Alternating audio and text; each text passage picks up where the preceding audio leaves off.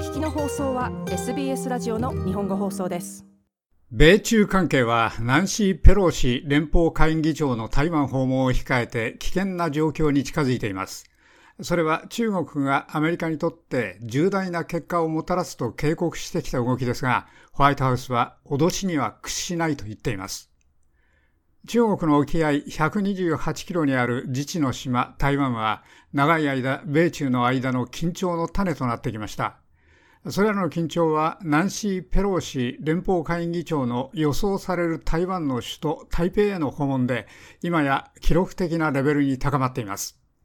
ペロシ議長は彼女のアジア歴訪の一環として早ければ現地時間の今日中にも台湾に到着する予定で、そうなればこの25年余りの間に台湾を訪れた最高位のアメリカ当局者となります。中国政府はこれを台湾の中国からの恒久的な独立を奨励するものとみなしていますが、アメリカの首脳部は独立は支持しないと言っています。中国外務省のスポークスパーソン、ザオ・リジアン氏は、その訪問は重大な過ちとなるだろうと警告しています。佩洛西众议长如果赴台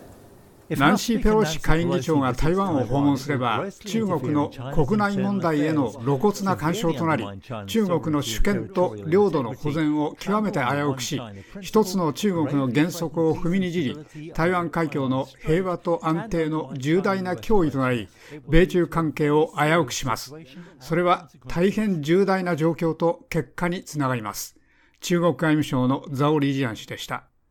それはシー・ジンピン国家主席がジョー・バイデン大統領にアメリカは火で遊んでいると先週電話で警告したレトリックです。しかしアメリカはその警告を公に批判し、ホワイトハウスの国家安全保障評議会のスポークスマン、ジョン・カービー氏は、アメリカは中国との緊張を高めたり、彼らの台湾に関する戦いに干渉することに興味はないと述べました。あるかもしれないこの訪問は何でもありません。ともかく現状を変更する先例ではありません。世界はそれをそうするために利用しようという中国の一切の試みを拒否すべきです。我々はその餌に食いつきませんし、戦争の脅しには関与しません。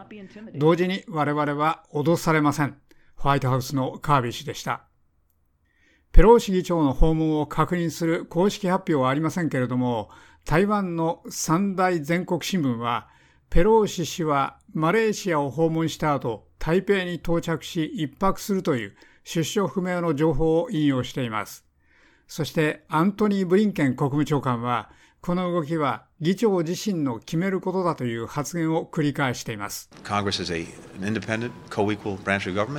議会は独立しています。平等な政府の機関です。その決定は全く議長のものです。私に言えるのは、前の議長たちが台湾を訪問したという意味で、これは全く先例です。今年も含めて、連邦議会の多くの議員が台湾へ行っています。ですから、議長が訪問することを決めて、中国が何らかの類の危機や緊張を激化させる何かをしようとすれば、それは完全に中国政府の責任です。ブリンケン国務長官でした。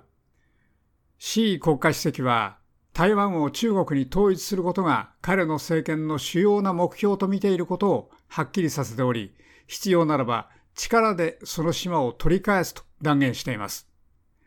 中国は着実に台湾に対する外交的、軍事的な圧力を強めており、習国家主席は国の内外で強さのイメージを投影しようとしています。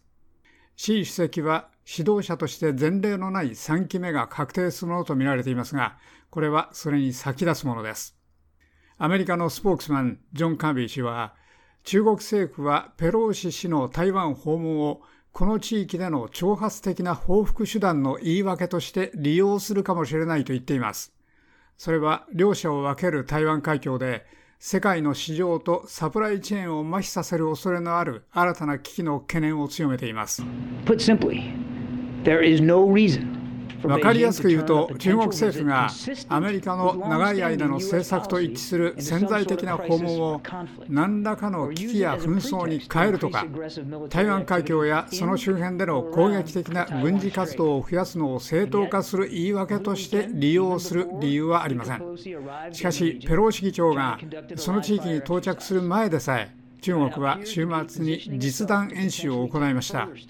中国は今後数日とおそらくそれより長い時間を睨んでさらに対策を講じる可能性のある位置に自分を置いたように見えます。ホワイトハウスのスポークスマンカービー氏でした。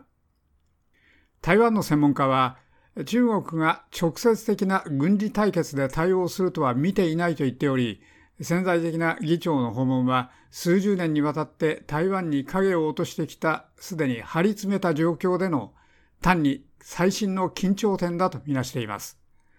その外交的に孤立した政府にとっては外国の政治的なリーダーとのどんなやりとりでも勇気づけられます。台湾のスー・センチャン首相はペロシ氏が訪問を決めれば歓迎すると述べました。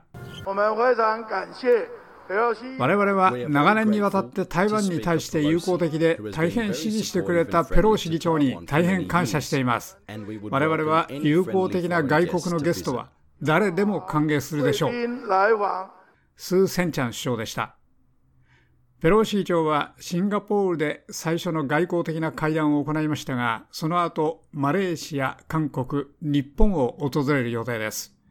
ペローシ議長の地域の首脳との話し合いでは、貿易や COVID-19 のパンデミック、気候変動、安全保障、民主的な統治が焦点になるでしょう。以上、SBS ニュースのブルック・ヤングのレポートを長尾久明がお伝えしました。もっとストーリーをお聞きになりたい方は iTunes や Google ポッドキャスト Spotify などでお楽しみいただけます。